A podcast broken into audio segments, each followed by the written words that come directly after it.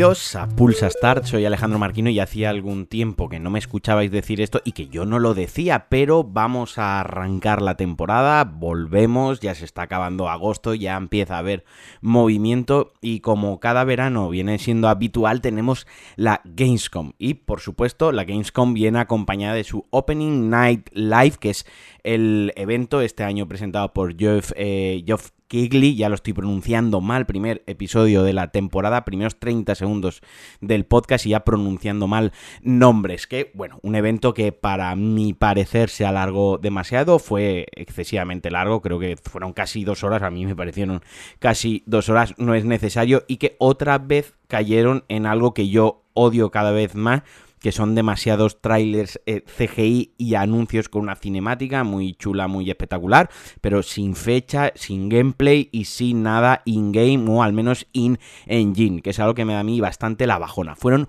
un montonazo, un montonazo de, anuncios, como digo, de, de, trailers, pero me voy a centrar, no quiero decir en lo más importante, pero sí me voy a centrar en lo que a mí más me llamó la atención. Y voy a empezar por el final, por lo que para mí fue la, la gran sorpresa, no porque sea algo revolucionario ni, ni una megabomba para la industria, para los videojuegos, sino un poco por lo que, un poco por toda la historia que trae detrás. Y es que Dead Island 2 revivió nunca mejor dicho, ¿no? Y además con fecha de salida, este sí con gameplay saldrá el 13 de febrero, o sea, un juego que anunciaron en 2014, todos recordaréis ese tráiler tan chulo de anuncio que salía una persona corriendo haciendo footing por Venice Beach, por Los Ángeles y por detrás eh, todo iba pasando, se iba desmoronando los zombies, iban destruyendo, matando a gente y él iba con los cascos y no se daba cuenta. Eh, este verano en el Summer Game Festival, creo recordar,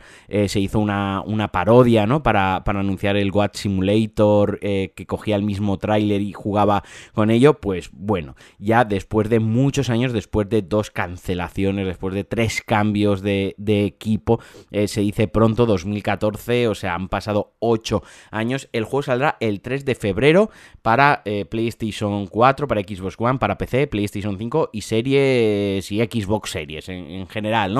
Tengo que decir que el que el juego sea intergeneracional es lo más normal del mundo. Quiero decir, con un desarrollo tan largo, este juego probablemente pues se haya desarrollado con las plataformas de la anterior generación y que lo que ya se haya adaptado sea para la nueva generación. Con este en concreto me cuesta enfadarme o me cuesta decir eso que digo yo de, de que yo ya quiero que salgan juegos solo para la para PlayStation 5 y para Series X. Pero bueno, centrándome en lo que se vio, fueron dos, dos trailers, uno cinemático donde pues como, como, como cuando los presentan estos juegos bastante chulo y tal, y otro que ya se veía un poquitín, un poquitín de, gameplay y que tenía muy buena pinta. Va a volver a ser un juego de acción en primera persona, en mundo abierto, con elementos, con toques, con pinceladas de RPG, vaya, al igual que la primera, la primera entrega, pero en lugar de estar ambientado en una isla, pues esta vez en Los Ángeles. Va a haber armas a distancia, armas a melee, mucho gore y mucho sentido del humor. Sí que se ha visto que, o al menos la sensación que me ha dado a mí, es que parece que le han dado un puntito más de, humor. Y yo la verdad que le tengo bastantes ganas. El primero me encantó, me lo pasé súper bien. Es un juego que recuerdo con muchísimo cariño. Y a ver en qué queda este Dead Island 2, porque claro, juegan con el handicap de que entre Dead Island 1 y, este futuro de Dead Island 2 han salido dos Dying Light entre medio desarrollados por Techland, que fueron los desarrolladores del primer Dead Island. Entonces, a ver en qué queda todo esto, a ver esos reinicios en el desarrollo, aunque ya digo, por lo menos en lo que se vio, lo poquito que se vio, a mí me gustó bastante. Otro que se mostró, y este sí me está gustando mucho cómo se está comunicando, me está gustando mucho todo lo que hay alrededor de este juego, fue de Callisto Protocol, que llega el 2 de diciembre, este survival horror, esta aventura acción en tercera persona de los creadores de Dead Space, el espíritu eh, Dead Space está ahí, que mostró otro gameplay eh, este, esta vez una sección de. Una pequeña sección, ah, era una, fase muy, muy pequeñita donde encontrábamos a 3-4 enemigos y era una fase de sigilo que además podía interactuar con el entorno para acabar con los enemigos. Y tengo que decir que este sigilo lo estaba viendo y por favor os pediría que, en cuanto escuchéis esto os vayáis otra vez, busquéis otra vez el, el gameplay. Mira, os lo pondré os lo pondré bajo la descripción, pero los movimientos de sigilo, cómo iba el protagonista, que todavía no me sé su nombre agachado, cómo se acercaba a los enemigos por detrás para cogerlos desprevenidos, cómo andaba hacia adelante, se desplazaba, me recordó tantísimo a Joel, me recordó tantísimo a The Last of Us, y no lo digo como algo malo, todo lo contrario, lo digo como algo muy bueno, incluso hay un momento en el que, en que se da la, la alarma, ¿no? En el que descubren pasar del sigilo a la acción y enseñaron también un poquito cómo es el combate cuerpo a cuerpo y también me dio muchas vibes, ¿no? Muchas sensaciones de también de Last of Us, ¿no? Porque tenía un movimiento, un pequeño movimiento de esquiva cuando le ataca el enemigo, que ralentiza nada muy momentáneamente el tiempo para que él pueda contraatacar, para que le pueda meter un buen zurrote y luego enseñar una pistola que además de disparar, pues atraía al enemigo y te permitía lanzarlo, no sé, tenía muy buena pinta. Y luego para acabar enseñaron una sección, pues el típico... Eh, a mí esto tengo que decir que no me gustan los juegos, no me gusta en Jedi Fallen Order, que es de los últimos juegos que recuerdo que lo tiene. No me gusta en Guardianes de la Galaxia, que también recuerdo que lo tiene. No me gusta en los Uncharted, que son los típicos toboganes de estos enormes. Esto es muy old school, ¿no? Estas fases, estos trocitos de juego.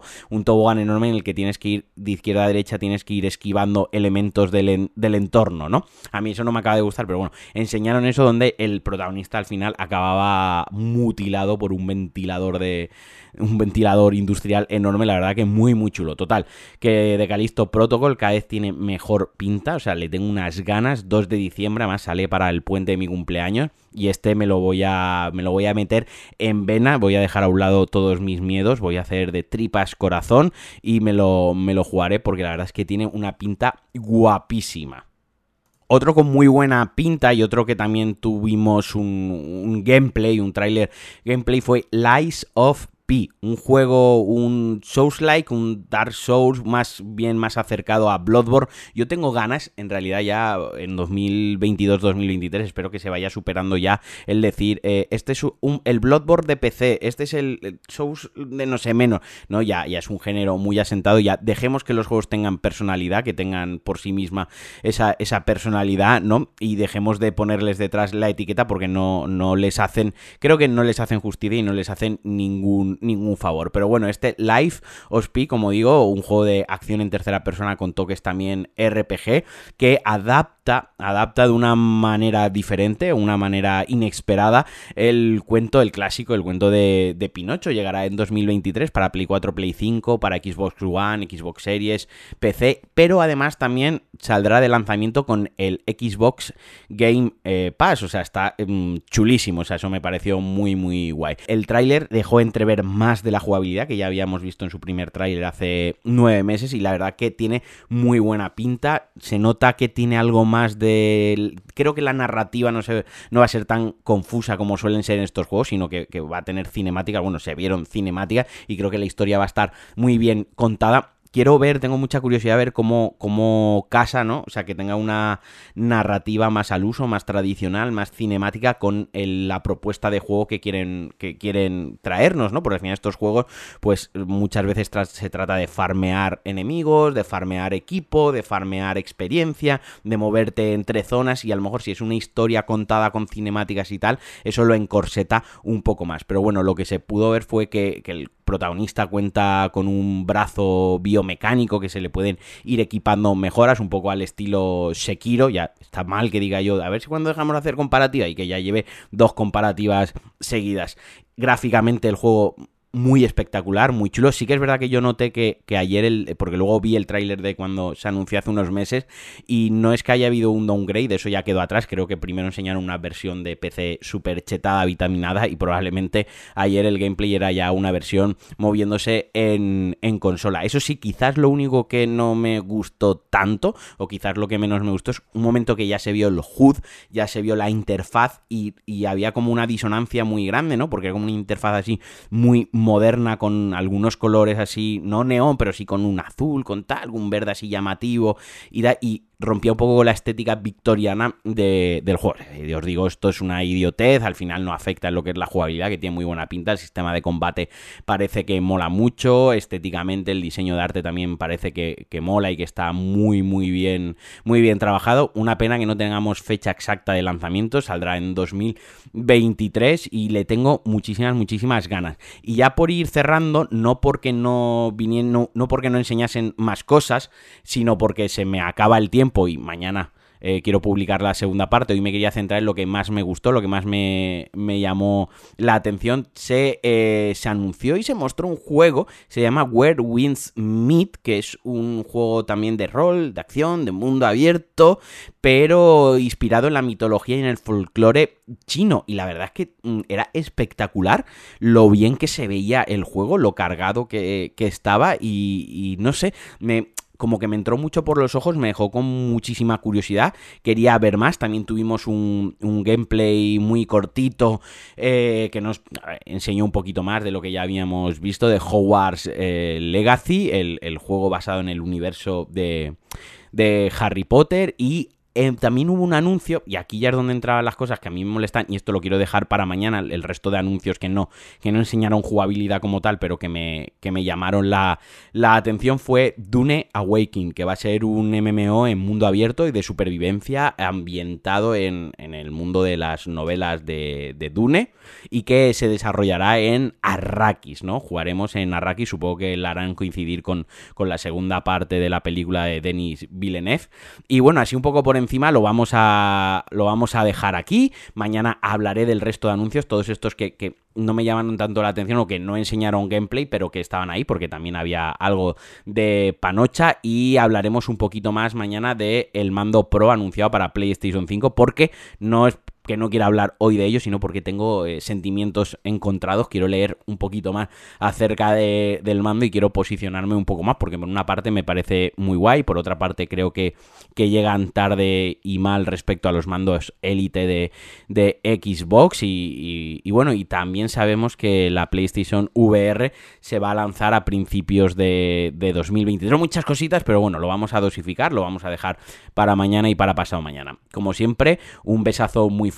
Muchas gracias a los que sigáis aquí después de este parón de, mes y medio de Pulsa Start. Os prometo que ya vuelve la nueva temporada, vuelve con ganas. Vamos a retomar la dinámica habitual. Espero que haya noticias, espero que haya actualidad para poder decir memeces y poder seguir aquí diciendo mis tonterías. Que como siempre os quiero mucho. Un besazo y adiós.